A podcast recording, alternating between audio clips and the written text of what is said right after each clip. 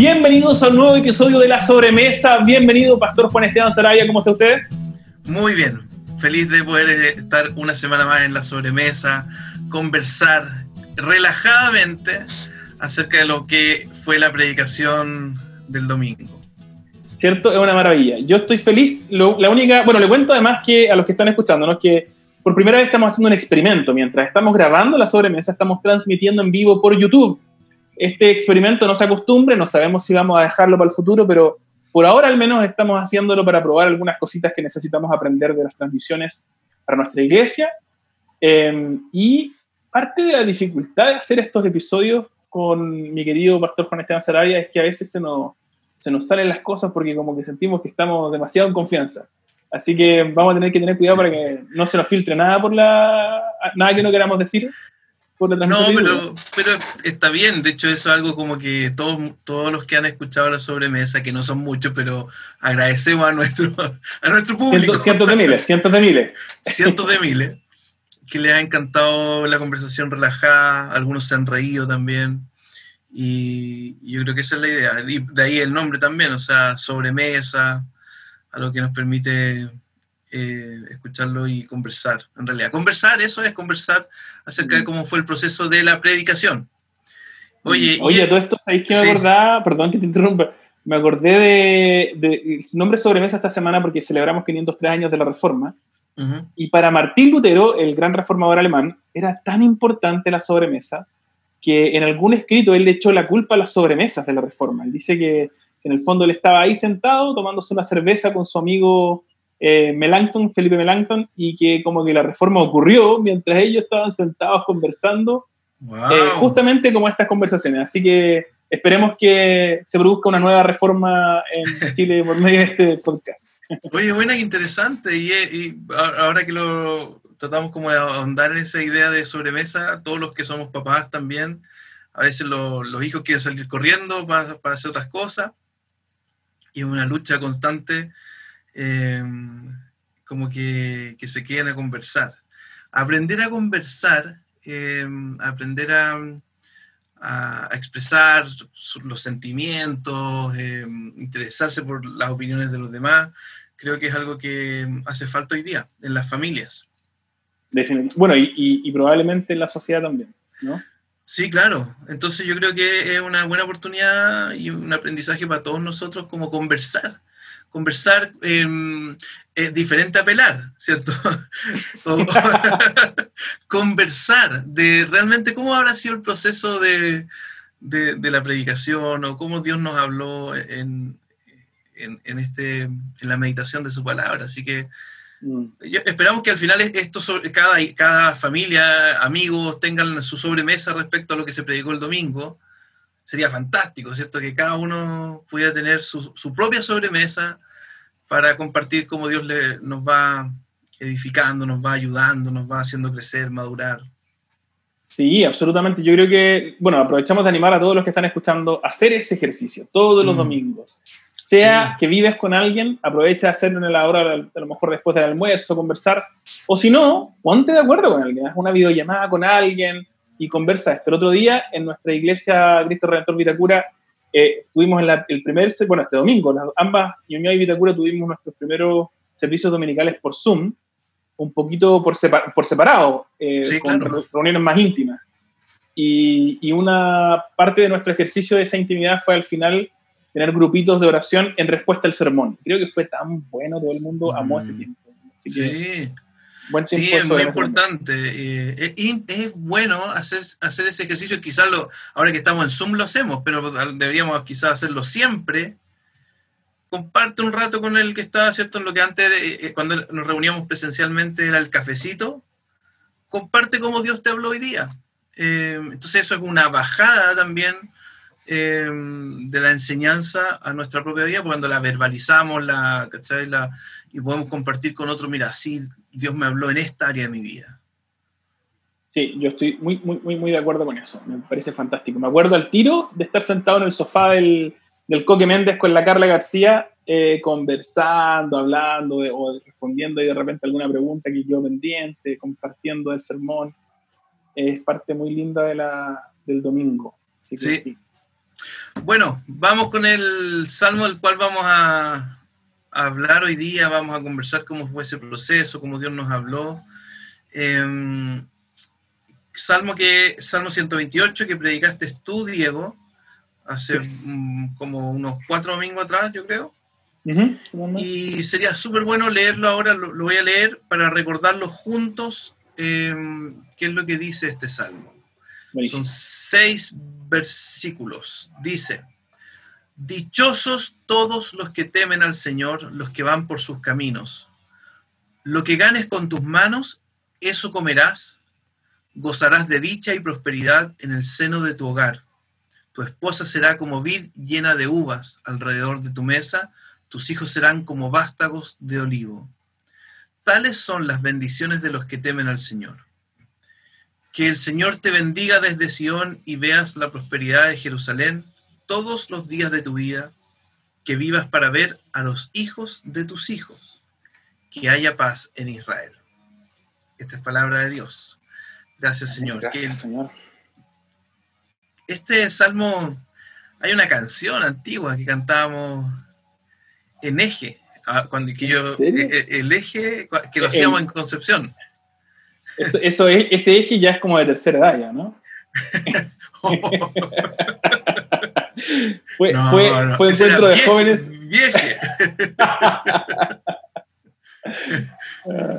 ¿Y cómo decía la canción? ¿Cantaba este salmo tal cual? No, no, no, otro día se los puedo cantar, pero sí, era, pero se cantaba en Reina Valera, sí, bienaventurado es el hombre que teme a Jehová, el que anda en sus caminos. Eh, sí, y, y era extraño cantarlo, pero, pero de alguna manera, mira qué interesante que al final igual uno lo cantaba y decía, es una canción alegre. El tono de esa canción es una canción alegre y creo que eh, rescata bien lo que el Salmo plantea, ¿cierto? Dichoso, mm. alegre. Em, el que teme al Señor. Bueno, entonces partamos entonces haciéndole preguntas al predicador. Eh, cuéntanos un poco, Diego, cómo fue el proceso de la preparación de este sermón ¿Cuáles fueron las ideas principales? ¿Cómo llegaste a ellas? Bueno, ¿Cuál fue tu primer em, acercamiento? Bueno, yo, a mí me gusta, es difícil eh, hablar de este proceso que se llama exégesis, que en el fondo tiene que ver con cómo nosotros entendemos, logramos descifrar un texto bíblico. Em, a mí me encantan, me encantan los idiomas. Em, eh, hoy día, bueno, en el seminario tuvimos que aprender el griego, de, que el Nuevo Testamento está escrito en griego, y la mayoría, la gran mayoría del Antiguo Testamento está escrito en hebreo, y día estoy estudiando hebreo. Me encantan los idiomas, me encantaría en algún momento a lo mejor hacer algún tipo de, de estudio superior de, de, idiomas bíblicos, porque me fascinan. Em, así que este texto fue mi primer intento, muy ordinario y primer así como muy preliminar y, de alguna manera de, novato de traducir un texto desde desde el hebreo. Y entonces lo, lo, primero que hago siempre es tratar de meterme en el idioma original para ver, y normalmente ocurre que hay algunas sutilezas chiquititas. Nuestras, nuestras versiones son muy buenas. Entonces muchas veces eh, encuentro que aquellas cosas que veo en el original se ven claramente reflejadas en, em, en, la, en, una versión o en otra. Entonces, la, la Biblia de las Américas usa normalmente la NTV, la NBI, em, al menos esas siempre están ahí. La Reina Valera, por supuesto, un clásico. Yo sé que a mi hermano en Vitacura les encanta la Reina Valera y no le gustó que yo se las cambiara por la NBI, pero les mando un abrazo a todos ellos que me han amado pacientemente con ese cambio, nos han amado con, con el pastor Juan Esteban y ese cambio, que, nos ayuda a entender mejor la NBI muchas veces. Pero para estudios bíblicos, yo le recomiendo leer varias versiones. Así que esa es una de las cosas que, que yo personalmente hago. Voy al texto, trato de traducir del texto original y eso lo reviso y lo comparo con las versiones que tenemos en castellano. Eso es lo primero eh, en lo que me meto. De ahí yo hago una lista de cosas que no entendí del texto, que me causan preguntas o dudas o, comentarios o expresiones que son raras releo y releo y releo el texto buscando las palabras que se parecen, palabras que han aparecido antes en el contexto de los salmos, palabras que se repiten, etc. Em, y luego eh, paso a esa sección en mi, en mi documento le llamo comentarios, que es como ya toda, toda la información que yo necesito para descifrar algunas cosas, qué significa esta palabra, por qué usa esta expresión, etc. Y luego hago una, eh, bueno, antes de los comentarios, perdón, hago una estructura del texto, después de la traducción. Entonces digo, ok, esta, por ejemplo, este sermón este salmo lo dividí en dos partes. yo primero lo dividí en dos partes, pero después fui y busqué a otros especialistas, no, no neófitos, sino especialistas del libro, y claro, todos decían, no, tiene dos partes. Y, y después de los comentarios, eh, hago, un, de, una declaración de la idea principal del texto. ¿Te acuerdas que la semana pasada hablábamos del nombre de la película o el subtítulo de la película? Le pongo ese nombre a la película y ese subtítulo a la película. Normalmente es una oración, eh, ojalá de no más de 10 palabras para no terminar con un título de película invendible. y, y, con eso ya tengo claro hacia dónde tiene que ir el sermón, cuando tengo claro de qué se trata la película. Y de ahí la segunda patita, que es la preparación de cómo enseñarla, eh, va apuntando, respetando lo, lo, que ya el texto mismo propone. Su mm. estructura, las palabras principales, y siempre, siempre de alguna manera dominado por esta idea principal que trabajé con mucho cuidado antes. Pero en medio de las dos partes, como bisagra, yo, yo paso ahí un ratito paro porque a mí me cuesta. Eh, ayer predicamos el Salmo 131 de la ansiedad, soy súper ansioso. Eh, yo me, me, me, tocó autopredicarme mucho. Entonces ahí en medio tengo que parar y tener un tiempo de pensar en cómo este salmo se aplica a mí, eh, en qué áreas me tengo que arrepentir y cómo, en qué áreas necesito consolar mi corazón, calmarlo también. Así que ahí paré un rato y oré, oré un buen ratito para que el Señor me ayudara. Eso. Mm, súper. Y, para dejarlo claro, eh, tus dos secciones tuvieron, en este caso, ¿cuál fue el título que le pusiste y cuáles fueron la bajada, ¿cierto? La, explicación de ese título y las secciones. Uh, mira, tengo aquí mis apuntes. Eh, yo, cuando hice el, la estructura del texto mismo, puse eh, bendito, son dos secciones. La primera es, o sea, como una, un título sería Bendito el que teme al Señor, eh, y del 1 al 3 sería Bendita sea su vida, y del 4 al 6 Bendita sea su comunidad. Y eso después lo transformé en el sermón, ¿cierto? De una, oye, está pasando una, una ambulancia aquí, de alto oye, perdón. Eh, y ahí ya al final del estudio lo transformé con un tema central que es el temor del Señor es el camino a la, a la bendición, perdón el, el, nombre del sermón fue El Sendero del Peregrino y sus dos puntos fueron, fueron, fueron dos lecciones que aprendimos del, o que nos enseña el Salmo.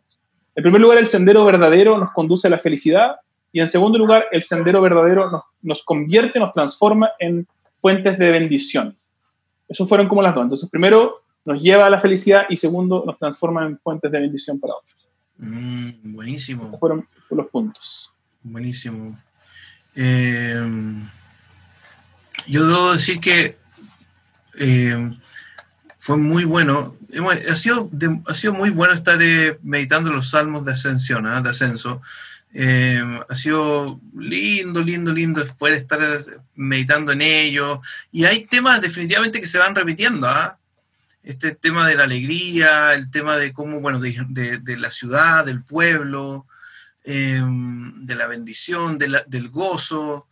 Eh, han sido cosas que se van repitiendo em, y, me, ayudó mucho y me alegró mucho el, último verso, cuando dice que vivas para ver a los hijos de tus hijos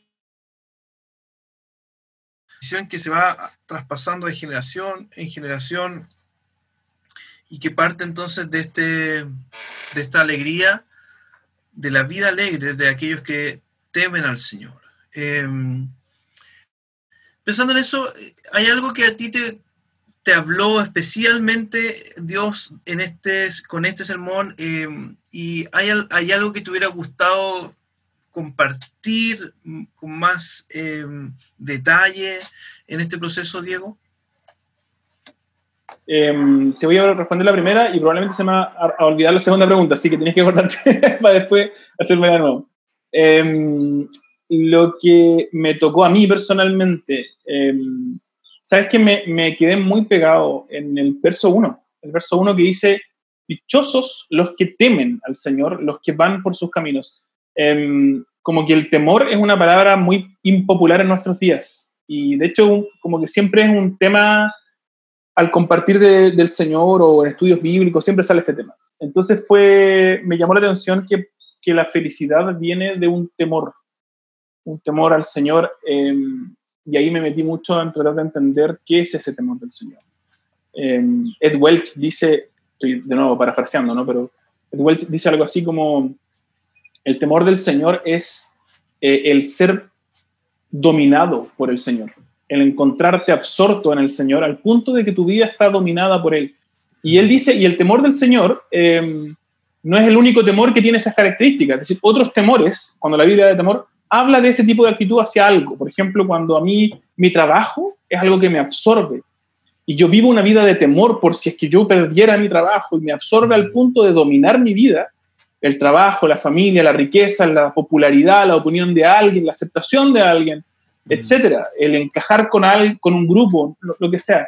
Ese tipo de, de, cosas y muchas otras eh, pueden transformarse en, en nuestras vidas en temores que nos dominan que determinan cómo nos comportamos, nuestras decisiones, y es súper profundo mm. el concepto del temor en ese sentido. Entonces, a mí me tocó mucho pensar en que mis, mis acciones de alguna manera siempre responden a un tipo de temor, o al temor del Señor, un temor que me conduce a la felicidad en, en el camino del Señor, o al temor de otros, o al temor de otras cosas, que me va a conducir a otros caminos alternativos, estos atajos, entre comillas, y lo único que hacen es hacerme perder el rumbo.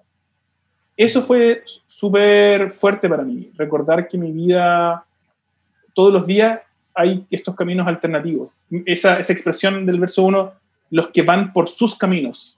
Em, y me hizo pensar en, en, todos los días que mis decisiones, en mis decisiones, o decido quedarme en el camino del Señor o decido eh, desviarme. Eh, todos los días estoy tomando decisiones. No es, que, no, es que un, no es que un día me van a decir, oye, firmas este contrato para desviarte del camino del Señor. No, eh, todos los días estoy tomando decisiones conscientes, sea por quedarme y perseverar o por desviarme. Y si, si soy honesto, muchas veces me desvío. Claro, me, hizo recordar lo que estudiamos en Proverbios unos años atrás. ¿No te acuerdas que, eh, que fue uno de los últimos mensajes cuando estudiamos, estudiamos Proverbios que respecto del temor a los hombres. Hay un, un proverbio que dice, Proverbio 29, 25, dice, el temor del hombre pondrá lazo, más el que mm. confía en Jehová será exaltado. Eh, o el temor de Jehová, o sea, este temor reverente a Dios es manantial de vida para apartarse de los lazos de la muerte. O sea, es como eh, el, Salomón pone ese énfasis, ¿cierto? De, ¿sabes qué? El temor de Dios trae vida, eh, trae libertad, pero los, temor, los otros temores pueden atraparte, atrapar tu vida y traer, y traer muerte al final. Suena como, como que el temor, el temor del Señor es una vía de escape del peligro. Y sí, como hacia la seguridad, hacia el bienestar y todas estas expresiones que usan los salmos, que usa proverbios, ¿cierto? Sí. Sí, eso, eso fue, muy fuerte. No sé si, no sé si tú te acordáis de algún, eh, como, como me siento dueño de casa aquí, voy a ser patúo. Sí, claro. no sé si tú te acuerdas de algún, de algún aspecto en el que sentiste que este salmo te desafió a ti. Sí, como te decía, lo, me, me animó mucho los últimos versos, la idea de, de esa bendición que va trayendo eh, va avanzando mucho más allá. Lo mismo que decía el Salmo 127. Porque hay mm. una conexión ahí, ¿cierto? Que, que esas, los hijos son como una flecha, ¿cierto? Que van, traen una bendición más allá de nuestras capacidades. Em, yo creo que acá lo, lo, especifica un poco más, dice que, que va, va a bendecir a las generaciones que vienen. Eso me anima mucho, me anima mucho a pensar eso. Y y también el concepto de hogar también que tiene este, este salmo. Eh, las imágenes que pone, ¿cierto? Que, el temor al Señor eh, termina siendo algo tan de tanta bendición eh, para la vida cotidiana. ¿Sabéis qué me pasó? Que hace, con esto del podcast, he estado escuchando otros podcasts eh, de, diversos, diversos, desde Felipe Abello. Muy edificante, me imagino. No, no, eh, es bien edificante. Hasta eh, el otro día me encontré con uno que no tenía idea que era, que era como de, de un grupo como feminista, algo así, y hablaba la Natalia Valdebenito, que, que, tiene toda una postura bien, bien feminista en, en, su vida. Y hablaban acerca de la fe. Ella partió, tengo que haber escuchado unos 10 minutos, hablaba acerca de la fe, no me acuerdo en qué contexto, pero ella dijo algo así como, bueno, eh, la gente que cree o las religiones, bueno, y como para cambiar el tema dijo, pero bueno, vamos a hablar ahora, dijo, de algo, de, de la realidad. Como diciendo, toda esta idea de la fe son puras como, como historias de unicornio. Ahora, ahora hablemos de las cosas reales, ¿cierto? De mm. y, se puso a hablar de, política. Pero este salmo, y en, y en realidad si uno se le abre la Biblia, mm. aquí habla, ¿cierto?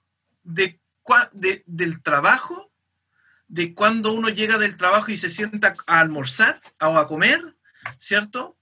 habla de una, del esposo y la esposa, habla de, de cómo son tus hijos, em, habla de las generaciones y del bien de la ciudad, ¿cierto? Entonces,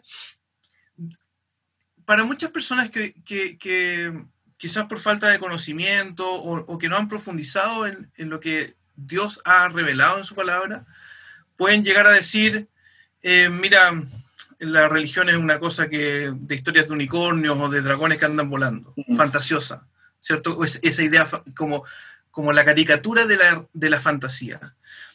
Pero eso realmente es no conocer, es no entender la, la, vida de fe. La fe tiene que ver con mi trabajo, la fe también tiene que ver con mi cotidianidad con mi esposa, con mi relación con mis hijos, y, y, con, y, con, y, con, el desarrollo de, de, mi familia, de mi comunidad y de mi ciudad y en última instancia de toda la, de toda la raza humana. Yo no, no, sé si he leído un libro tan, tan concreto, ¿cierto? Como, como es la palabra del Señor. La palabra del Señor eh, nos desafía en todas las áreas de nuestra vida súper concreto, súper real. Y, y, eso también me, me, animó mucho a leer el Salmo, este Salmo y meditar en ello. Eh, el temor del Señor tiene una bajada totalmente práctica y cotidiana de todos los días. Y súper como mm, común, como, eh, no quiero decir eso como, como algo negativo, sino como a veces pensamos que la vida del, del, peregrino o el caminar con el Señor tiene que ver con estas cosas grandes para hombres especiales que experimentan momentos gloriosos en una intimidad que es inaccesible para nosotros. Pero pareciera ser que el Salmo 128 está diciendo que, que, el verdadero temor del Señor ocurre en las cosas cotidianas, en sentarte a la mesa con tu familia, en el día a día, en el darle un besito buenas noches a tus hijos y a lo mejor leer la Biblia con ellos, orar con ellos, tomándoles la mano. Esas cositas chiquititas, pareciera que el Salmo 130, 128 está diciendo que tienen una implicancia eterna y presente y futura que bendice a otros de una manera como exponencial. Entonces, incluso es muy entretenido la ilustración que, o sea, la historia que contaste de la Natalia Valderanito con su podcast, porque pareciera que para el Salmo 128 lo que está diciendo es que la manera más apropiada de construir una sociedad no es eligiendo bien al presidente de turno, o no, no depende tanto de un presidente o de una constitución, depende más de los que estamos cultivando como individuos en nuestras casas, con nuestros vecinos, con mm. nuestras comunidades, y poquito a poco esos, esos círculos se van abriendo. Si yo soy amoroso, servicial, tierno, preocupado de mi vecino, eso va impactando de una manera exponencial y transforma la sociedad. Y, y según el Salmo 128 pareciera ser que es más importante todavía que quien gobierna el país. sí, sin duda, sin duda. Eh, y, y, va a traer más felicidad. Va a traer más felicidad para, para tu, tu cotidiano, para tu vida. Em, y, eso tiene que ver. Yo, yo, sé que todos estamos buscando la felicidad, todos los seres humanos buscamos la felicidad. Y, y Dios está diciendo algo súper, súper claro, que nuestro Creador quiere la felicidad para nosotros. Eso es tremendo, es una linda información, muy linda. Y a veces somos tan eh, sordos para decir no, no, es como decirle a, nuestro padre, no, no me interesa lo que tu opinión respecto a cómo yo voy a ser feliz, yo, yo quiero hacer las cosas a mi manera. Y resulta que cuando hacemos las cosas a nuestra manera, em, el 99,9 nueve periódicos. Eh, no lo logramos, la verdad, no lo logramos. Y, y Dios quiere ayudarnos en ese proceso, eh, como esa receta. Mm, cierto. Predicador, entonces, eh, ¿hay alguna... ¿Hay algo que te quedaste con ganas de compartir más? O aunque quizá ya hemos hablado un poquito de eso, ¿hubo algo que te gustaría al mirar hacia atrás haber cambiado del sermón? Em, algo que sientes que, pudo haber sido hecho mejor, dicho mejor. Hoy día está hablando con un amigo mío, Francisco Borges, le mando un abrazo grande de Valparaíso. Le está un grande, un grande el Borges. El joven Borges. Y está, eh, predicó este domingo, si no me equivoco, en su iglesia en IPA, eh, su primer sermón. Entonces me mandó el sermón y me pidió darle retroalimentación. ¿Fue su primer sermón? Sí, ¿En serio? Sí, Yo pensé que ya era un predicador experimentado en IPA. Por algún motivo yo también tenía la misma impresión, pero parece que fue su primer sermón. O sea, eso entendí al menos. Okay. Eh, entonces, dentro de la conversación salía este tema de que uno siempre está como... Yo le, contaba que nuestra realidad, y aprovecho de contarle a todos los, hermanos que nos escuchan, que nuestra realidad en Cristo Redentor es que siempre estamos eh, dándonos retroalimentación. hubo un momento, me acuerdo, que yo pensaba, cuando recién empecé a aprender, que, que el propósito que un buen sermón terminaba con una retroalimentación completamente positiva. Y llevamos, yo llevo cuánto, cinco años en, en Cristo Redentor, eh, ocho años de predicador, y creo que me mientras más avanzo me doy cuenta de la necesidad constante y probablemente eh, periódica y hasta que el Señor llegue de tener retroalimentación, y siempre hay algo, siempre hay algo. Y a veces son respuestas o cosas que tenéis clara que no le achuntaste y hay veces son, que son preguntas que simplemente quedan sin responder. Creo que en este caso me sigo preguntando si es que la historia que usé como introducción y conclusión fue una historia que, que conservaba el tono del salmo. Porque era una historia donde yo contaba que, que en un momento, yo tengo una historia real, me perdí en, subiendo la campana y me metí a un risco que fue así, súper peludo estar ahí. Y entonces contaba esta historia como como un poco como advirtiendo contra el peligro y, y, mostrando la alegría que hay en llegar finalmente y encontrar el camino de vuelta. Pero parece que para el Salmo, el Salmo está tan preocupado de mostrar los peligros del camino y ni siquiera se detiene a hablar de eso. Simplemente está sobre la montaña, habiendo llegado a la meta, y dice, gracias Señor, y cierto este tono, eh, bendito o bienaventurados, cuando tengo aquí una versión me, que, no sé si es tal, como las, otras versiones, pero dice, feliz todo el que teme al Señor, el, ese que anda en sus caminos. Y viene una, una montaña de bendiciones sobre él, ¿cierto? Para él, para su esposa, para sus hijos, para su comunidad. Em, ciertamente así será bendecido el que teme al Señor. Entonces, parece ser un salmo más victorioso y de celebración que un salmo que habla de los peligros del camino. Y ahí sentí como que tal vez esa introducción no fue tan apropiada.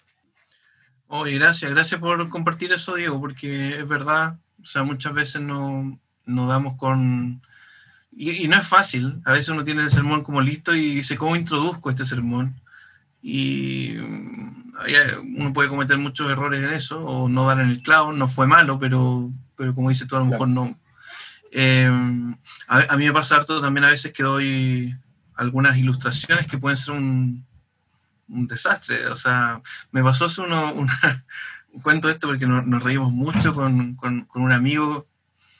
Yo había predicado un sermón y lo único que quería hacer una mini como chiste, una conexión con una frase más juvenil. Y que cuando uno dice, hace, al, comienzo de este año estaba esta frase con todo, sino para qué, ¿cierto? ¿Has escuchado eso? y, Yo, y yo en un sermón a comienzo de año, en, un contexto como más general, no de nuestra iglesia, yo dije, bueno, esto aquí los jóvenes dirían, respecto de, de, entregarse al Señor, con todo, sino para qué. Ya, y yo terminé, y esa era una frase. Y entonces al final, después de toda una jornada, se hizo la pregunta, ¿cómo Dios te animó hoy día? Y aparece alguien, levanta la mano y dijo, a mí lo que más, lo que más me bendijo fue con todo, sino para qué. y yo, pensaba, no, ¿por qué dije eso? sí, sí. Yo, yo el otro día hablaba con Daniel Ramírez, querido amigo Daniel Ramírez, le mando un abrazo gigante. Y hablábamos de, de, los problemas de repente en la predicación, porque me acordé de un sermón, debe ser el sermón que la gente más recuerda, porque conté una historia muy chistosa de, mi tía, de mi tía Vivi, que la amo con todo mi corazón, y conté la historia de mi tía, y fue muy chistoso, pero nadie se acuerda de qué prediqué, solo se acuerdan de la historia de mi tía. Entonces ahí fue como, bueno, ahí no la chunté claramente a la introducción, y la introducción se comió el sermón. Sí, es un peligro y que, o los chistes, pero bueno, gracias, gracias porque eso es verdad. Eh, para que todos sepan eh, los peligros de una buena historia, puede comerse la historia más importante que el, y el desafío del predicador es exponer el texto. Claro. ¿Cierto? La riqueza está en el texto, no en nuestras historias, Mm, aunque son muy buenas. Sí, también eh, voy a aprovechar aquí, pero estamos hablando con el, con el Francisco también de este peligro que hay muchas veces porque nosotros lo hemos hecho, ¿no? Pues tomamos un libro para guiar nuestras predicaciones. Y, yo creo que hay mucha riqueza en eso, sobre todo porque podemos usar, ya tenemos una serie más o menos lista, hay especialistas que han estudiado más que nosotros el texto y nos ayuda como comentario. Pero también a veces nos pasa que eh, podríamos terminar predicando un, una parte del libro y el libro de un autor y la palabra de Dios no son necesariamente lo mismo. No, claro. Mm. Entonces ahí hay que tener, tener cuidado y también nos pasa a los predicadores para que, que este es un temazo, que tú revisáis distintos comentarios muchas veces y tienen distintas posturas de cómo Mm. debería interpretarse el texto. Mm. Eh, y ahí nuestra responsabilidad, y lo digo con mucha severidad, nuestra responsabilidad no es simplemente decir, ah, es que mi autor favorito dijo lo que me gusta más, ¿cierto? O lo más cómodo. La responsabilidad es, es- es- es tomar una decisión bien informada, bien cuidadosa. Claro. Eh, ahora, a veces esa decisión no es necesaria porque, porque a lo mejor es un tema segun- segundo Secundario. secundario, terciario del texto, pero, pero a veces sí es necesario. Así es. Eh, ¿Hay algo que aprendiste de Dios al, al recordar, al, al meditar en este texto? Eh, ¿Hay algo que mm, o recordaste del Señor que, que fue importante para ti? Mm, mm, mm. No quiero contestar así como a la rápida, pero entonces estoy, estoy mirando, releyendo el texto. Si quieres, vamos a Eh, los comerciales en este momento. Eso, aquí ponemos nuestros auspiciadores. Ah, no, no tenemos auspiciadores. No, espérate. no tenemos auspiciadores por ahora. Ah, ok, ok. Ok, bueno, si alguien quiere ser nuestro auspiciador, estamos, estamos, estamos aceptando eh, postulaciones a, a- Señor, por favor. Y ahí no, no, nos vamos a comer el podcast con tanto drama. Claro. Eh, yo creo que una cosa que me vuelve, no, no sé si es particular de este salmo, pero sí me vuelve a llamar la atención este, esta preocupación, lo que tú ya también mencionaste, del Señor por la felicidad Mm. del ser humano. A veces eh, se ha entendido, y es triste esa, esa imagen religiosa me- medieval igual, de que mm, el Señor desea o, o no está interesado en nuestra felicidad, incluso hay gente que lo dice, no, a Dios no le importa. Bueno, pero parece que el Salmo no entiende eso. Feliz, comienza diciendo, Mm. feliz todo el que teme al Señor. Y el Salmo 1 comienza así también, que también es un reflejo de eso, ¿cierto? Bienaventurado, Mm. feliz el que medita la ley del Señor el de día y noche y en ella está su deleite. Em, entonces pareciera ser que algo que me, me llama la atención es esa, felicidad. El Señor sí quiere mi felicidad y me la quiere ofrecer. Está tan preocupado por ofrecérmela que me escribió este salmo para recordarme que la felicidad la puedo encontrar caminando en su camino y no en esas otras cosas. Sí, yo Oye, creo que de Dios eso. Mm, es un tema súper, súper, súper, súper, súper. O sea, para mí ese tema en particular se ha vuelto central, eh, de verdad, en mi propia vida y creo que en mi- eh, lo que espero que sea la enseñanza en nuestra iglesia y donde nos toque enseñar, porque que- creo que esa es una de las principales engaños de, de Satanás, del diablo, eh, desde el, desde el día uno, por decirlo así en Génesis, Génesis 3, cuando Satanás tienta a Eva, lo, lo primero que hace es- es tratar de poner eh, la imagen de nuestro Padre, de nuestro Creador, como malo, cuando le dice, "Ah, así que Dios te ha dicho que no puedes comer de ningún árbol. Y, Eva responde, dice, em, no, en realidad de, solo de este, ¿cierto? Y Satanás siempre hace eso. Es decir, oye, ¿sabes que Dios es un aguafiesta? Seguir a Dios es, fome. Él no quiere lo mejor para ti, Él te quiere prohibir un montón de cosas. Y esa mentira eh, sigue estando en nuestra sociedad hoy día. O sea, si tú salimos a decir, muy presente, le preguntamos a los jóvenes o a un montón de gente, oye, eh, ¿qué te parece eh, la gente que siga a Dios? Oye, no, la idea es como que lata, que fome, no puedo hacer lo que uno quiere, no lo vamos a pasar bien. Pero es totalmente al revés. Dios dice, ¿saben qué? Yo quiero que sean felices. ¿Cierto? Me acuerdo que cuando hablamos predicamos de proverbio era eso, o sea, que tengan una buena vida, que puedan llegar a viejos, mirar para atrás y decir, he vivido bien. Mm. Aquí está mi matrimonio, aquí están mis hijos, aquí está mi trabajo.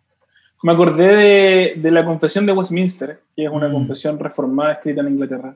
Solo dije eso para recordarle a los presbiterianos dónde fue escrita. Eh, y la confesión de Westminster, escrita en, en, los palacios de Westminster, eh, en la abadía, dice, eh, en la primera pregunta, perdón, la confesión, la, el catecismo, dice, ¿cuál es el fin principal del hombre? La primera pregunta. Y dice la respuesta algo así, voy a parafrasear de nuevo de disfrutar de él, adorarlo y disfrutar, y disfrutar de él para siempre. Y me encanta eso. John Piper incluso toma eso y dice, pareciera ser que la respuesta bíblica o más apropiada es decir, disfrutarlo al adorarle eh, mm. para siempre. Mm. Entonces pareciera que el hombre fue creado para el deleite, que esté como para el mm. deleite con Dios y en Dios. Y eso muy, transforma todo, me parece tan, tan lindo. Sí, sí. Y otra cosa muy interesante acá, y yo creo que no, sé cuánto tiempo llevamos, pero eh, es la... Vamos para las tres horas ya. es la sencillez de la alegría, es como... Me, gusta tanto esa imagen de la esposa como una vid llena de uvas, ¿cierto? Eh, y dice, el verso 3 dice, en el seno de tu hogar, disfrutarás entonces la dicha, la prosperidad, en el seno de tu hogar. Eh, tus hijos serán como vástagos, ¿cierto? Em, y me, pregunto cómo eso desafía a veces nuestras ideas de, felicidad, que son teniendo cierto trabajo, cierta cantidad de ingresos, em, el auto, la casa. Eh, pero sabes que aquí dice, sabes que eh, la alegría va a venir cuando te puedas sentar en, en la mesa de tu casa y haya paz con tu esposa, tu esposo, y tus hijos estén ahí y quizás quieran tener una sobremesa, ¿cachai? Y no pararse toda la tarde y conversar. Em, ¿Qué piensas? ¿Cómo crees que este texto va desafiando a nuestra sociedad hoy, a, nuestra sociedad actual? Y eso incluye a la iglesia, ¿eh? que yo creo que nos hemos comprado con papas fritas un montón de, y hemos agrandado, ¿cierto? Hemos pedido, agrándeme esto y lo compro con papas fritas. las invitaciones que la sociedad nos hace. ¿Cómo este texto crees que nos desafía a la sociedad actual? Mm, yo me acuerdo que hace, en un sermón, creo que fue de, este, de esta serie, al, comienzo de esta serie parece que fue, y, me acuerdo haber leído un reporte de la OMS, si no me equivoco. No sé si era de la OMS o de la ONU, que hablaba de eh, la calidad de vida no, un índice de felicidad, le llaman. Y el índice de felicidad eh, que el 2019 decía que Chile era, si no uno de los, el país más feliz de toda Sudamérica. Y acto seguido ocurre el 2020, un año después, que queda la escoba y literalmente millones de personas salen a las calles a protestar porque no están felices en Chile. Entonces pareciera ser que la manera en que el mundo está describiendo la felicidad no se condice con la sensación o experiencia real de las personas, incluso de ese mismo mundo. Em, entonces, lo que el mundo nos quiere ofrecer como felicidad no está siendo capaz de satisfacer. Y yo creo que ahí hay que tomar nota. Los cristianos deberíamos estar tener una, una agendita y anotar con mucho cuidado. Cuando nosotros nos trata, y esto es una, eso es una disciplina, o sea, hay un área de la psicología, hay un, pregrado, un posgrado, un doctorado en, eh, que, es en marketing. Hay gente especialista en venderte sueños, venderte la ilusión de la felicidad. Eh, tengo hermanos queridos en Cristo que, son especialistas en marketing y este es una lucha para ellos también. Eh, hace poco conversaba con un amigo que es ingeniero comercial y me decía, este es un temazo, Como, porque en el fondo tiene que ver con venderle a la gente, en primer lugar, la ilusión de que necesitan algo que no tienen y en segundo lugar, que si lo compran van a ser felices. Y eso se, se puede extrapolar en nuestras experiencias en esta sociedad a tantas cosas distintas, desde un departamento, te falta un departamento más grande. Esto es una cuestión que a mí también me pasa, no estoy hablando así como desde el Olimpo para abajo, me pasa, necesito un departamento más grande, necesito tener una vista a algo verde, porque en Santiago, porque teníamos un departamento que miraba edificios, ahora tenemos, necesito tener un auto, es que pero, pero ¿cómo hay a vivir en Santiago sin auto? Pero ¿cómo voy a vivir? Y empezamos así de a poquito. ¿Qué, ¿Qué es lo necesario? Y empezáis a evaluarlo y decir, chuta, nosotros con la SAVI nos encanta viajar. Eh, es también una pregunta, si es que viajar es necesario, pero una de las cosas que hemos aprendido en los viajes es que realmente lo necesario, lo necesario, normalmente cabe en una mochila. Eh, porque uno se da nosotros hemos mochileado por un par de meses con una mochila al hombro. Entonces, mira, en realidad sí podríamos vivir así. Los otros son comodidades lindas, súper, gracias Señor, pero no es que te hagan feliz o que sean necesarias. Entonces yo creo que hoy día se nos trata de vender eh, la ilusión de que vamos a estar felices o saciados, bienaventurados, em, aquellos que compren la casa allá en el sector que me gusta más, que se compren el auto, en ese auto, porque ese, ese, tipo de auto es mejor que el otro tipo de auto, que tengan a sus hijos en una escuela que obviamente les va a dar las mejores oportunidades que en esta otro tipo de escuela, y pareciera ser que la felicidad es un índice de comparación, ¿está? Como un, em, como un principio de comparación. Es decir, no se trata, la felicidad no es una cosa, no hay un punto, no es estática, sino que tiene que ver con lo que tiene el otro. Felicidad es tener más de lo que tiene el otro, ser más de lo que tiene el otro, ser más aceptado, etc. Y la palabra de Dios nos dice que no, que la felicidad fluye, la felicidad fluye de una relación íntima con el Señor, donde le tememos y manifestamos esa, esa, esa relación íntima en nuestra manera de vivir. En el camino del Señor, allá hay felicidad. Mm. Y fuera de él, por lo tanto, queda ahí como, debería quedar también para nosotros como una nota al pie de página. Por lo tanto, no hay felicidad en los caminos alternativos. Mm. Y tengo amigos queridos, y creo que el mundo también nos muestra eso, la misma, la misma cifra que comentaba, ¿no? Personas que, que, están disconformes en un país en el que supuestamente estamos felices según los índices económicos. E incluso a nivel mundial, la otra vez hablábamos eh, con mi esposa, mi, esposa vivió en un país nórdico por, varios, por, por, un, por un, tiempo, y, y, estos países son de los países que tienen los índices más altos de calidad de vida, con los mejores ingresos, todas las cosas fantásticas, y sin embargo tiene uno de los índices más altos en suicidio. Eh, si es que la felicidad se mide en plata, ¿cómo puede ser que, estas personas que son tan felices, entre comillas, quieran estar perdiendo, como suicidándose, ¿no? Eh, es fuerte, es fuerte, y creo que mm, es tan fuerte esa mentira en el fondo, ese engaño, que no sé, pues ahora mismo estamos en el día martes, martes 3 de noviembre, eh, y con un año súper difícil y sin embargo este año creo, entiendo que se han roto todos los récords de los Cyber Monday de esas ventas, o sea, eh, cuando se entregó el... Eh, y no, necesariamente de, artículos de primera necesidad, para nada. O sea, mucha gente sí, sin duda, pero hay un montón de gente que, que ha comprado, comprado, comprado eh, como algo que va a saciar, pero al final sigue estando ahí. O sea, ya, estaba, no sé, ayer se habían vendido en 24 horas 45 millones de dólares. No te creo, loco, 45, 45 millones de dólares. millones en 24 horas. Tú, y uno dice, wow, ¿qué, cómo, cómo, es que nos, ¿cómo es que todos nos movemos eh, por esa necesidad? Eh, y yo debo reconocer que me he metido a mirar eh, las ofertas y de repente digo, oh, qué lindo, qué, qué, bonito, qué esto. Y de repente digo, pero no lo necesito. No, ¿por qué estoy mirando con esa ansiedad esas cosas si no las necesito? Obviamente hay cosas que sí necesitamos y debe aprovechar, sería bueno y sabe aprender. Ahora, o sea, aprovechar la oportunidad de comprar esas cosas, pero creo que la gran mayoría son cosas que en realidad, como decías tú, no, no, no inventaron la necesidad. Sí, pues todo el rato. Oye, solamente eh, decir ahí que, de nuevo, estas son cuestiones que al menos a mí personalmente me pasan todo el rato. Yo, yo, yo, yo tengo un tema, por ejemplo, y, con este tema en particular tengo un tema de chico creo que soy de, tengo algún tipo de ascendencia turca o algo así, porque me encanta eh, sentir que me ahorré plata. Y a veces gasto plata, pago por el servicio. claro, claro. Entonces a veces quiero comprar algo que no necesito porque, porque está mucho más barato de lo que cuesta, ¿cachai? Eh, y esa ilusión es una tontera, ¿cachai? Y, y, muchas veces caigo en eso. Bueno, hablábamos antes de comenzar que me, había llegado una silla que compré en el Cyber Monday. no lo quería decir, no lo quería decir, pero sí, pero lo pensé. Sí, estaba, pensando en mí.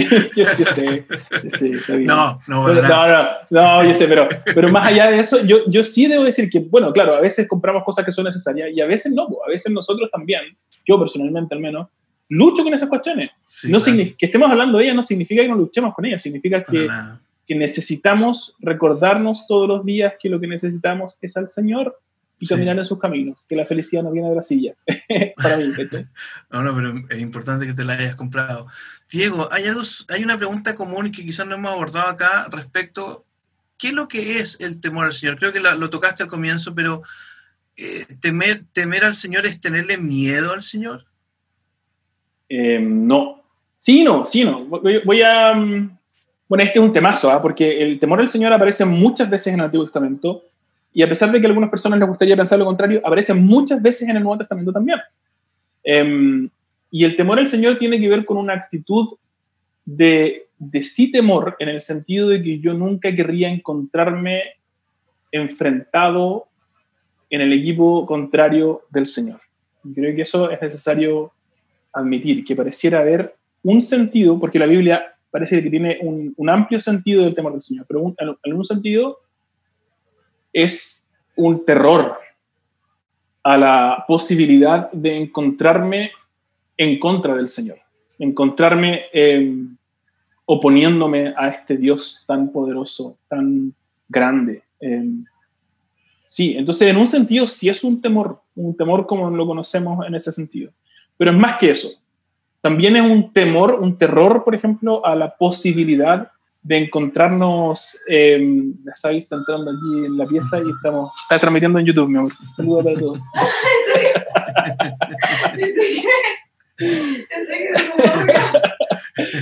Em, bueno, entonces, en otro sentido, en un sentido, este temor a, a enfrentarnos, a encontrarnos como enemigos del Señor. En otro sentido, un temor a la posibilidad de, soltarnos del Señor, de desviarnos del camino. Mm. Y los salmos tienen un énfasis aquí, como, mm. sobre todo los de ascenso, como un terror a la posibilidad de encontrarnos perdidos habiendo soltado las manos del papá y en medio de un lugar que no conocemos y no sabemos cómo volver.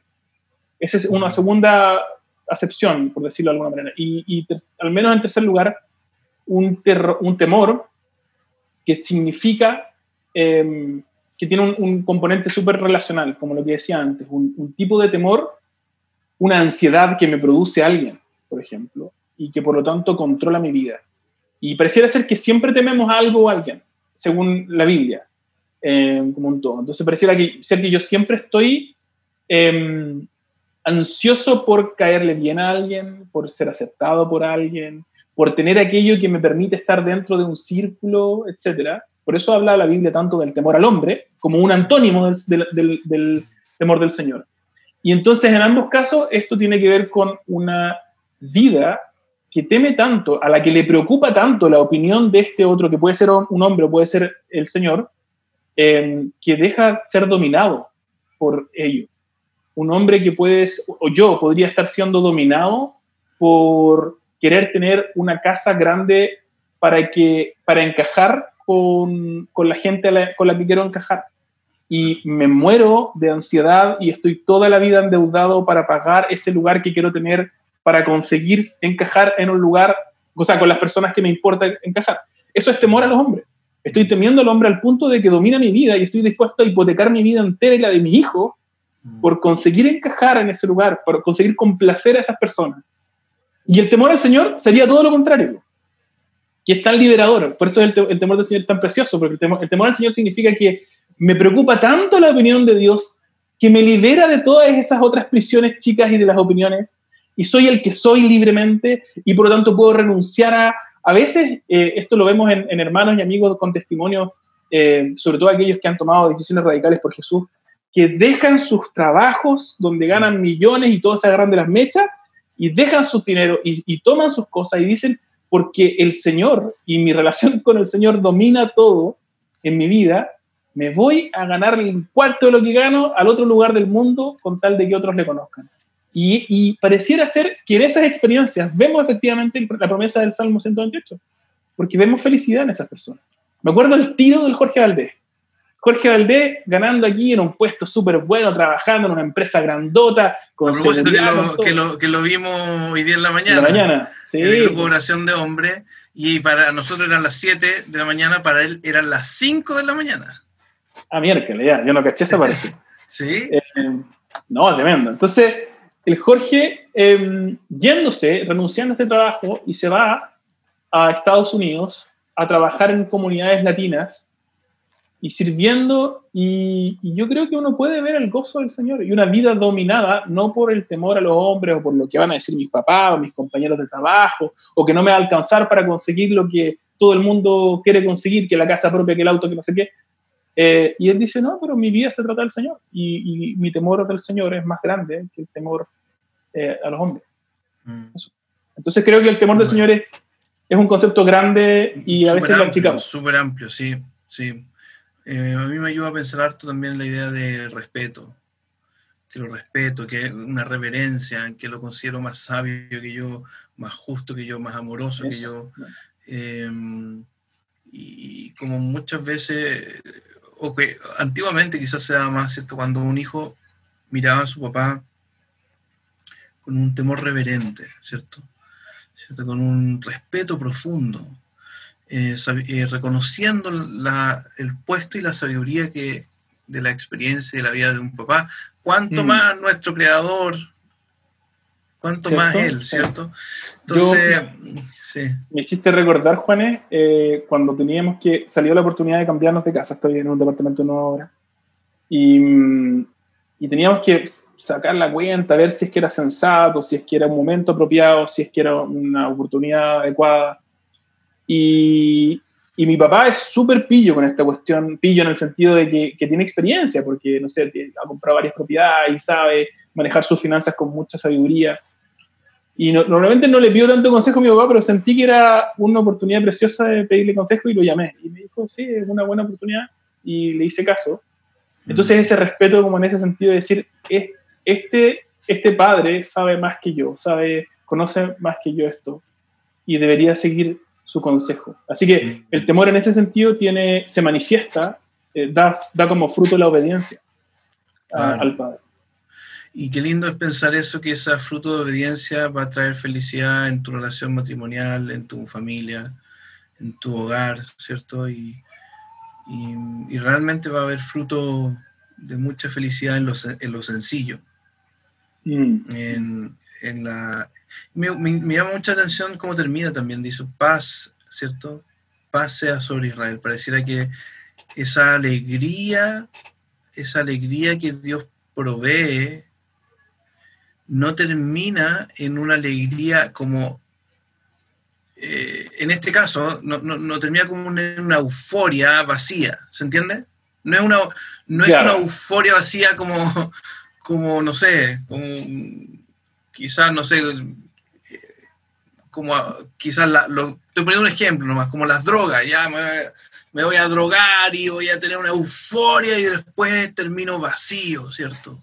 La sensación de que, de, que de, una, de una euforia y felicidad gigantesca, pero acá no, lo que está diciendo es, mira, va, va a ser muy feliz, va a tener mucha dicha y al final va a haber paz va a haber una sensación de que todo está bien. Vas a tener paz con Dios, vas a tener sí. paz con tu esposa, el hogar, los hijos. El... Así que eso, ha sido lindo pensar en esto. Eh, ¿Sabéis que me acuerdo con lo que estáis diciendo? Me acordé de. Mm, yo no soy futbolero para nada, de hecho mis amigos se ríen de mí porque cada vez que trato de usar una ilustración en un sermón del fútbol, no le achunto así, pero mal, mal. Por ejemplo, me acuerdo todo. El, Cuando habla, por ejemplo, de, de, del estadio de la U. Oh. no, y, y, una vez en un campamento diocesano, eh, que era un campamento de jóvenes, me puse a hablar y dije, aquí, aquí la hago, dije con una ilustración de fútbol, porque había sido recién el tema de, de el, el, palo de Pinilla. Y yo me confundí, bueno, pues, entonces hablé del penal y como que mezclé a Caselli con Pinilla y al final todo el mundo, ¿qué, qué estáis hablando? No, no saquéis mal el tema del fútbol. Entonces, me pasa a mí también que muchas veces en un lugar hay algo muy emocionante de las multitudes y, y que tiene que ver con esta cuestión como de euforia, ¿no? Cuando mm. ahí, gana Chile, gana la Copa América, fuimos, me acuerdo, yo no soy nada de futbolero, soy terrible, pero un hipócrita. Pero me acuerdo cuando ganó la Copa América, fuimos con el bicho Sandoval, con el Ramita, nos fuimos a celebrar a, a Plaza Italia, así como la gran cosa. Y, y pasó nomás, pues, ahí quedó, listo, el momento. Nunca más tuvo un impacto en nuestra vida, que ganó Chile o no ganó Chile, no, nos subieron el sueldo, ni la marraqueta cambió de sabor, ni la palta valía más barata, nada más. Ahí llegó, hasta ahí llegó. No, pero igual, yo cada vez que estoy... Ah, no, no, viste, veo... futbolero, futbolero. Cada vez que estoy triste veo cuando Chile ganó a Argentina. renuncia a tu ídolo. y hay algo como que me, me vuelve a alegrar. Tienes un altar en tu casa así como con las fotos de... no, pero debo decir que hay una alegría ahí que, que ha perdurado un poco más que otras. Oye, eh, gracias eh, Diego por esta conversación, lo, lo hemos disfrutado mucho. Eh, ha sido lindo. Y, y, bueno, creo que lo, lo, vamos a dejar hasta aquí, yo creo. Ha sido una preciosa conversación, eh, alegre. ¿Sabes cuánta gente nos vio en, nuestra transmisión en vivo? Nadie. Nadie. yo sabía, yo sé, es que muy. Pero, aquí estamos grabando entre las 3 y las 4 de la tarde, no, imposible. Nadie, nadie, nadie. Pero eso es bueno porque a lo mejor en el futuro alguien la ve y bueno, si alguien la ve en el futuro, ponga me gusta. Póngale ahí, suscríbase al canal. Como el youtuber, como el youtuber. Suscríbete al canal, ponle me gusta. Y, y compártanlo. Eh, Dale una me gusteada, una compartida y una suscribida, como dice. Sí. Oye, bueno, un abrazo a todos los que van a escuchar el podcast. Y, y, y bueno, el deseo es que tengan vidas felices, mm. que teman al Señor, caminen con Él mm. y disfruten lo que es la sorpresa, la belleza de la sencillez que es caminar con Dios, haciendo la voluntad del Señor. Feliz todo el que teme al Señor, ese que anda en sus caminos. Mm. Muchas gracias, Pastor Juan Esteban. Lo disfruté muchísimo. Gracias por conducir la conversa hoy día esperamos vernos en la próxima semana con un nuevo episodio, ¿no? Así es. Oiga, vamos a terminar luego la, la serie, así que tienen que conectarse, enchufarse con los, con los sobremesas. Nos quedan como tres, tres o cuatro salmos y, terminamos. Súper. Wow, increíble. Ya, un abrazo grande a todos. Nos vemos la próxima semana en la sobremesa, el podcast de la Iglesia Cristo Redentor. Chao, chao.